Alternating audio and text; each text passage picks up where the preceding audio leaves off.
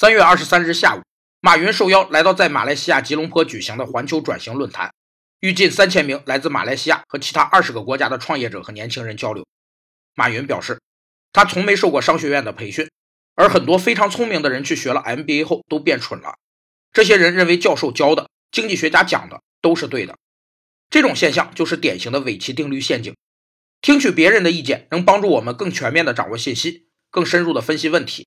然而，过多的听取别人的观点，往往导致自己的思维混乱、莫衷一是，甚至放弃了自己的看法和选择。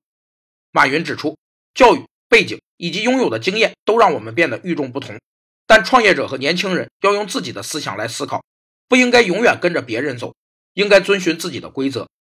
许多成功的人之所以成功，就是因为比别人看得更高，想得更远，更坚定地忠于自己的选择。今天你回复“坚持”两个字。给你看什么是尾奇定律。